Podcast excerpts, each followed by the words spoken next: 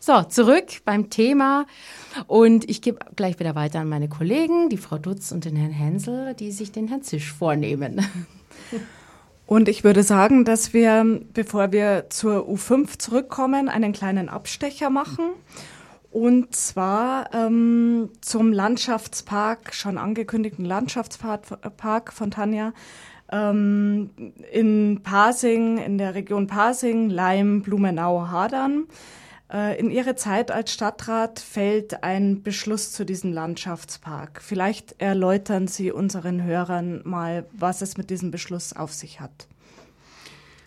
Also ich war, äh, war von 1973 bis, 19, äh, bis 1996 im Stadtrat äh, und dafür, dafür verantwortlich für den Münchner Westen, äh, das heißt ähm, Hadern, Leim, Schwanthaler Höhe. Ähm, dieses Betreuungsgebiet ähm, habe ich besonders äh, ernst genommen natürlich auch und deswegen ähm, war mir auch wichtig, dass wir auf jeden Fall nicht alles hier dazu bauen. Westpark ist zum Beispiel ein Beispiel.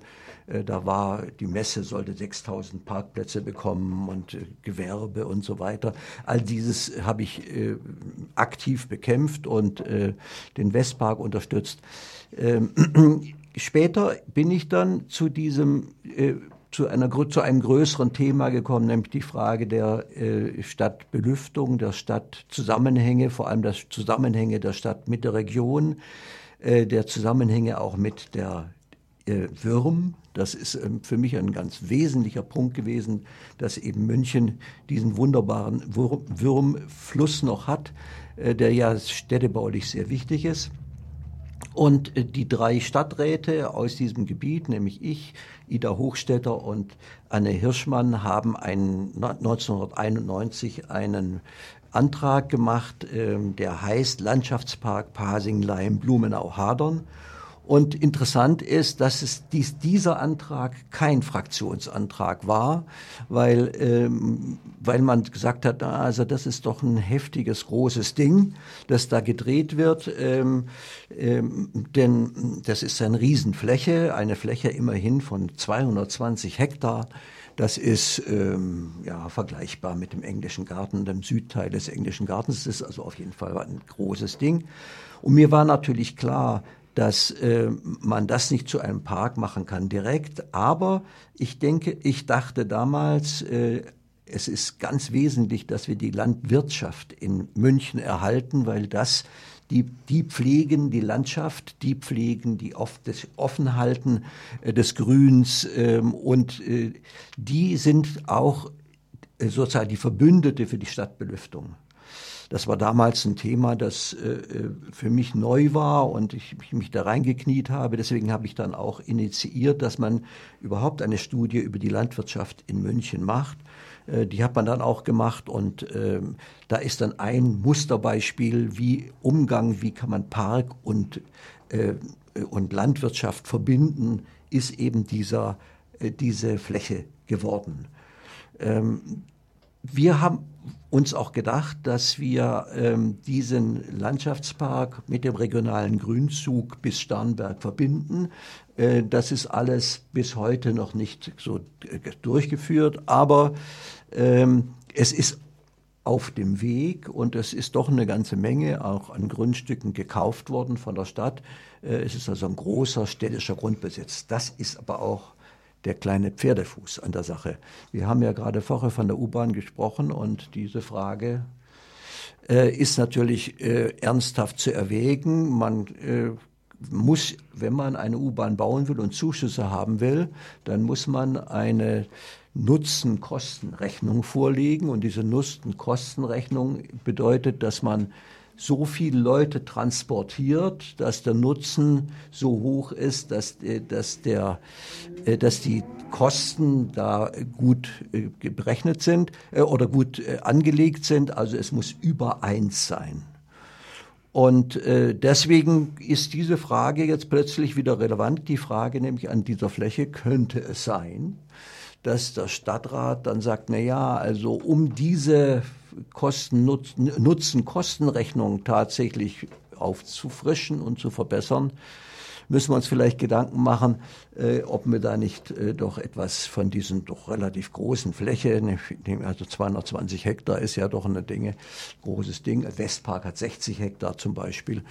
Ähm, das ist eine Gefahr. Das sehe ich auch so. Andererseits äh, ist doch eben auch die Klimafrage jetzt eine sehr starke geworden. Wir reden ja jetzt auch gerade selber darüber und auch der Stadt ist natürlich sich bewusst, dass sie da äh, nicht einfach jetzt eingreifen darf. Hoffe ich mal, hoffe ich mal. Es gibt ja viele andere Beispiele, wo es vielleicht nicht ganz so ist.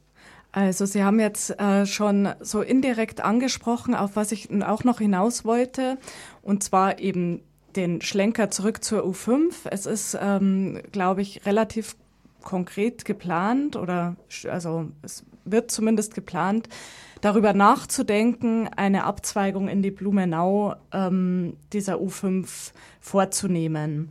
Und das würde bedeuten, um das eben, um diese Kosten-Nutzen-Rechnung ähm, positiv zu gestalten, dass auch um die U5 ähm, wirklich, also dass die, die U5 ausgelastet wäre, dass die Blumenau stärker besiedelt sein müsste.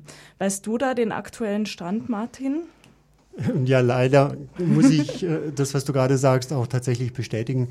Ähm, die Planungen sehen vor, dass an der Willibaldstraße jetzt schon eine Abzweigung der U-Bahn in Richtung Blumenau vorbereitet wird.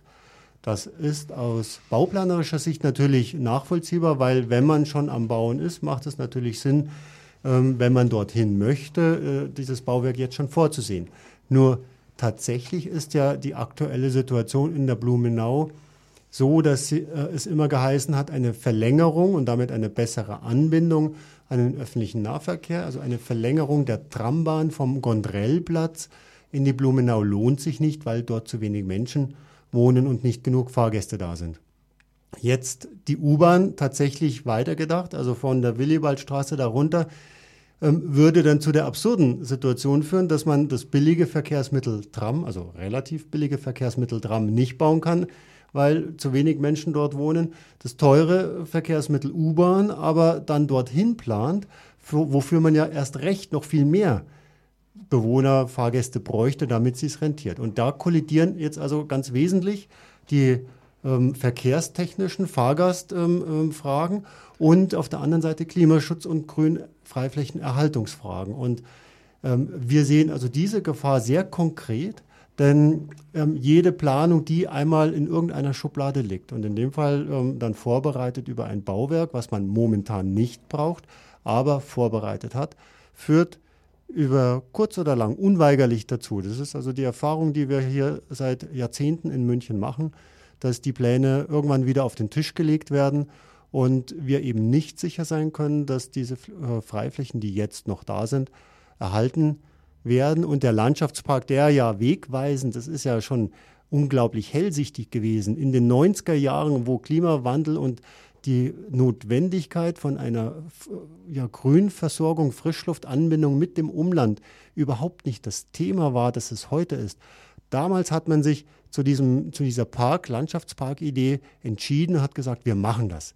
Und jetzt wird es mit einem Fragezeichen versehen durch so eine Planung und das ist natürlich nicht gut. Vielleicht abschließend, Herr Zisch, eine Frage noch an Sie.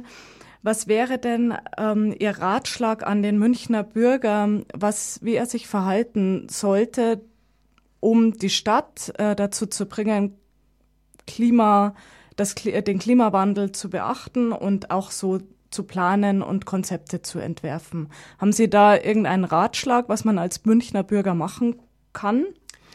Also meine persönliche äh, Resultante aus den verschiedenen Anforderungen, die an die Stadt gestellt werden, nämlich die Frage des Zuzugs und die Frage des Wohnungsmangels und äh, äh, natürlich zum Teil auch Gewerbe ähm, und der, der, den überwölbenden äh, Bedürfnis oder überwölbenden Thema äh, Klimaerwärmung oder im Grunde äh, einer vernünftig, ein vernünftiges Klima in der Stadt ist ja auch ohne Klimaerwärmung schon ein Thema. Also es kommt ja nur drauf gesattelt. Ähm, ist, dass ich sage, man muss sich zur Stadt bekennen. was will man? Man äh, eine, eine, eine Stadt, die sich sozusagen kleckerlesweise überall irgendwie ein bisschen äh, niederlässt, macht eigentlich alles falsch.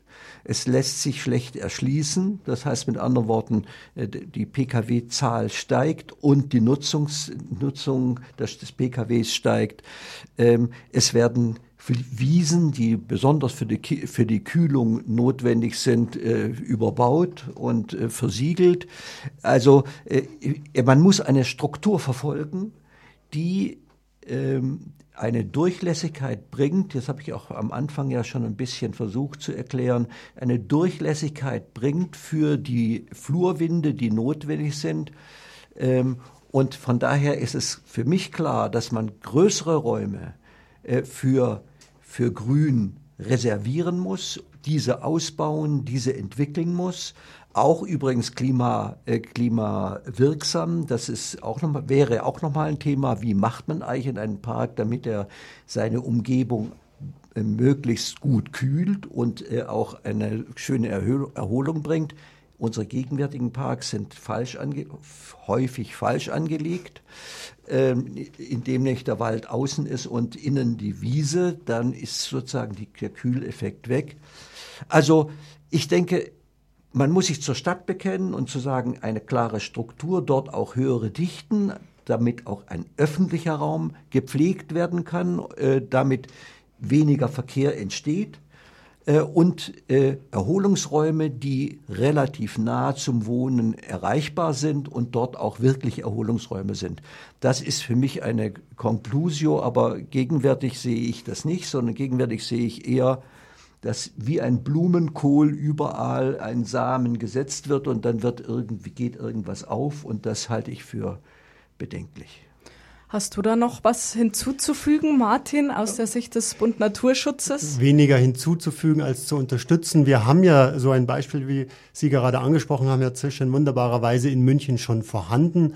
Wir brauchen uns hier nur Schwabing, das dicht bebaute Nordschwabing beispielsweise anschauen oder das Lehl und Schwabing West, ja. Schwabing West, genau. Mhm. Und ähm, den daneben liegenden ähm, äh, englischen Garten und die Isarauen. Ja. Also dort haben wir genau das verwirklicht. Wir haben eine sehr dichte, sehr urbane, städtische Bebauung, die eben ohne Repräsentationsriesen Verkehrsflächen auskommt, wo die Straßen klein und eng sind und haben dazu die große, zusammenhängende, funktional wirksame Grünfläche. Das muss es also sein. Also Vorbilder aus dem 18. und 19. Jahrhundert für das 20. Jahrhundert. Theodor 20. Fischer. Jahrhundert. Auch. Für das 21. Jahrhundert ja, also als es, Vorbild. Es lohnt, nach hinten zu schauen, um nach vorne zu blicken.